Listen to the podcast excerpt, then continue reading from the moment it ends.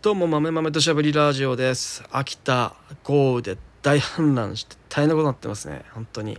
うちはギリギリなんか逃れて大豆も一旦埋まっあの水没したんですけど、えー、その後雨が結構収まってきたおかげで、えー、なんとか大丈夫そうです。だいたい24時間ぐらい使ってるぐらいだとそこまでダメージはなくてむしろなんかいい水浴びしたなぐらいのあのちゃん通路冠水いい通路うねま冠水だったなぐらいの感じで済みます。あの葉っぱも隠れても。大豆スポって言っても24時間ぐらいだったら1日ぐらいだったら結構大丈夫で。それが2日とかな2日水使ってたらあのそこからダメージが来るっていうイメージですね、まあ、時と場合にもよると思うんですけど。はい、でなんだろう根っこが弱まあ結局必ず根っこは弱ま弱まるんですけどこういう豪雨とかずっと長雨が続いた時その後にめちゃくちゃ雨めちゃくちゃこう太陽が降り注い降り注ぐようなこうブワーって熱くなったりするともうなんだろう体その根っこが傷んでるのに木自体の体力が消費して、えー、いきなりすげえしおれ方するみたいなのはあるんでそこら辺はこうあのなんていうのそういう時はやっぱねあのピンチしたりしてあの切り戻しとかはしたりと切り戻ししたりとか。大豆の場合はやらないんですけどあとは根っこ切って、まあ、追肥して根っこ切るとかですよね。追肥して中古をかけて根っこ切って新しい根っこが生えてくるように促進させるっていう感じのこととかはしたりしますよね。多分摘心とかしたらもっともっといいんだと思います。いらない体力を使わせないっていうやっぱ体がある時点で根っこやられてるのに上のなんだろ葉っぱとか枝の部分が元気だとそこにエネルギー取られて自分の自分を生かすためだけにエネルギー使って根っこ生えさせることができなかったりとかあのやられてくると思うんで多分切り戻しとかピンチとかしたりした方がいいんだと思いますが、まあ、そんな余裕もないので、まあ、追肥してえー、根っこを切るために中古をかけてバイトするみたいなことを基本的には大豆の場合はするのがしてるんじゃないですかねみんなね、はい。え、うちはもう追肥をしてあるのでで中古まだかけてないんでで雨この雨がいったらあ肥料はもう振ってあるんでで肥料も振ってあるんですけどあの溶け水にすぐ溶けない観光性肥料を振ってあるんですよね。こういう時のためなんですけど。結局ここで例えば尿素とか硫胺とかを追肥したとするじゃないですか。で26丁部全部振ってその後に中バイトしなきゃいけないわけですよ。やっぱかなり時間かかるわけですよ。肥料全部振るのに例えば3日かかって。で全部中高バイトかけるのかかるのにかける中高バイトするのにまた3日とか5日とかかかるとで最初に肥料振って最後こう中高バイトかかるまで結構1週間以上長いともう10日近くかかってしまうわけですよね。その間に雨とかいっぱい降ったりするとでも肥料がいらなく流亡してしまうじゃないですか。でそういうのも嫌なので僕はあの基本的にすぐやる追肥以外は観光性肥料を、えー、観光性肥料っていうのはじわじわ溶けていく肥料ですね。じわじわ効いてくる肥料を使うことによ使うことによって、え、雨がこうやってあ雨で土砂降りになったとしても肥料がいらなく流れていって肥料を振った意味がなくなるみたいなことにはならないっていう、えー、ここで尿素とか尿素とか降ってしまうとね雨の雨の雨水とともに排水量から全て流れていってしまってほとんど残らない、まあ、残らなくはないと思うんですけど結構肥料まいた肥料が流れてしまうみたいなことが起こるので、えー、僕はあの観光性の、まあ、被覆尿素っていうんですけど被覆尿素を、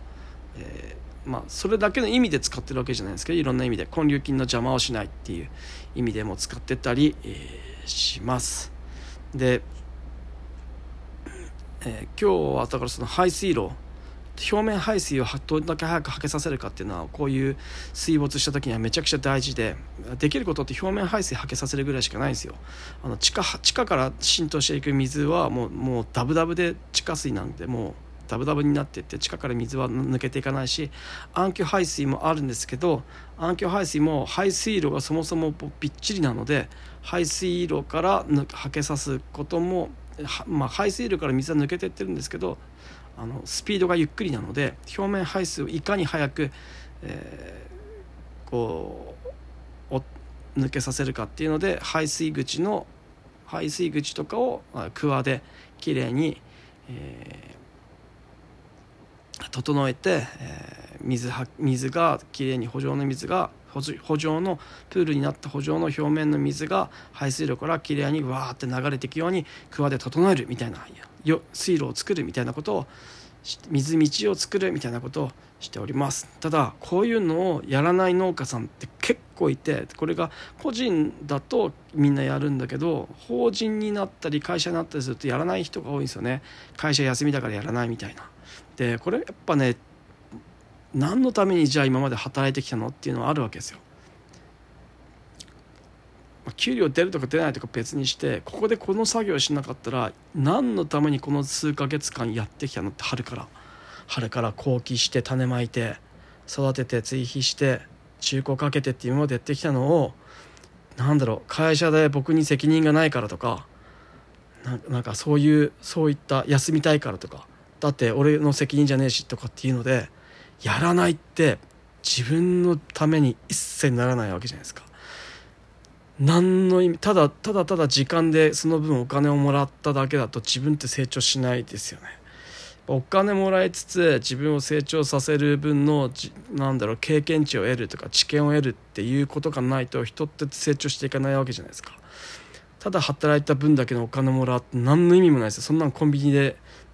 コンビニってなんとかっちゃ失礼ですけどなんかただレジ打ちしてるだけでいいじゃないですかそんなただお金もらうだけが時間でお金をもらいたいんだったら別にどんな仕事でもいいわけじゃないですか。この農業でやって生きていくっていうんであればその全てのこう経験から何かしらの知見とか経験を得て、えー、知恵を知恵を絞っていろいろ考えてこういろんな課題をクリアしていくクリアする知恵を得る経験をするっていうのはめちゃくちゃ大事だと思うんですよね。でだから金にならなくてもそういう経験をを得ることができるんだったら会社の機械をタダで使えるっていうのはすごく大きいわけですよね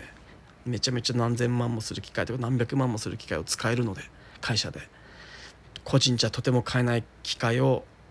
自由に休みただで働く代わりに会社の機械を使えるっていうのはものすごく大きいことじゃないですか。でこういうのってだからなんだろうなみんなコスパみたいなことを効率とかって言うんですけどこうみんなのみんな言う効率ってねなんかね自分ただの言い訳っぽくってただ働かないための理由で効率効率って言ってただただただ時間を早く過ごさせる。なんだろう。ただただ仕事を早く終わらせて休みたい。みたいなことを効率って言ってるんですけど、まあ、全然話違くないって僕はやっぱちょっと思ったりするんですよね。なんかこう何ていうんですかね。こう例えばゲームとかやったりするとノマダン集会とかするわけじゃないですか。で寝る前にみんなスタミナを消きれいに消費してから寝るわけですよね。多分これみんなやると思うんですよ。ゲームガチでやってる人たち。これ効率だ効率っていう言うわけじゃないですか。これを人間が自分自身がプレイヤーに置き換えたら体力自分に100体力があるのに何も使わず80とか残ったまま寝て20回復次の日20回復してどうすんだよって。なんだろう体力100あって寝て0になっても次100回復するんだったら絶対1日100使った方がいいじゃないですか体力。ちゃんと今日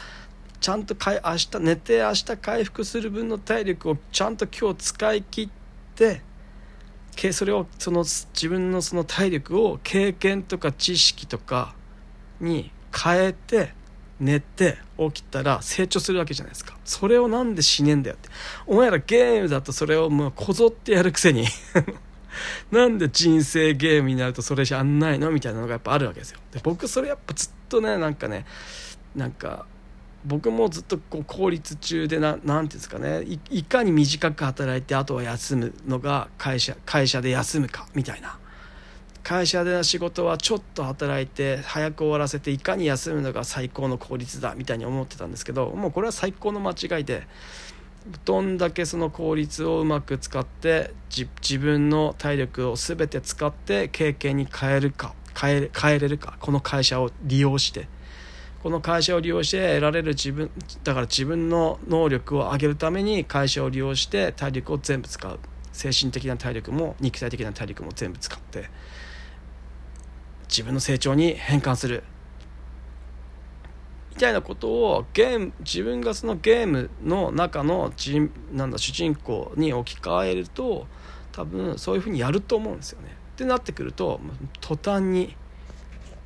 もったい自分のなんか余ってる体力もったいなって思ってこのまま寝るの俺って思って来るわけですよ。体力があったらその残ってる体力で勉強したりとかなんかしたりとか残ってなかったら、えー、YouTube 流し聞きして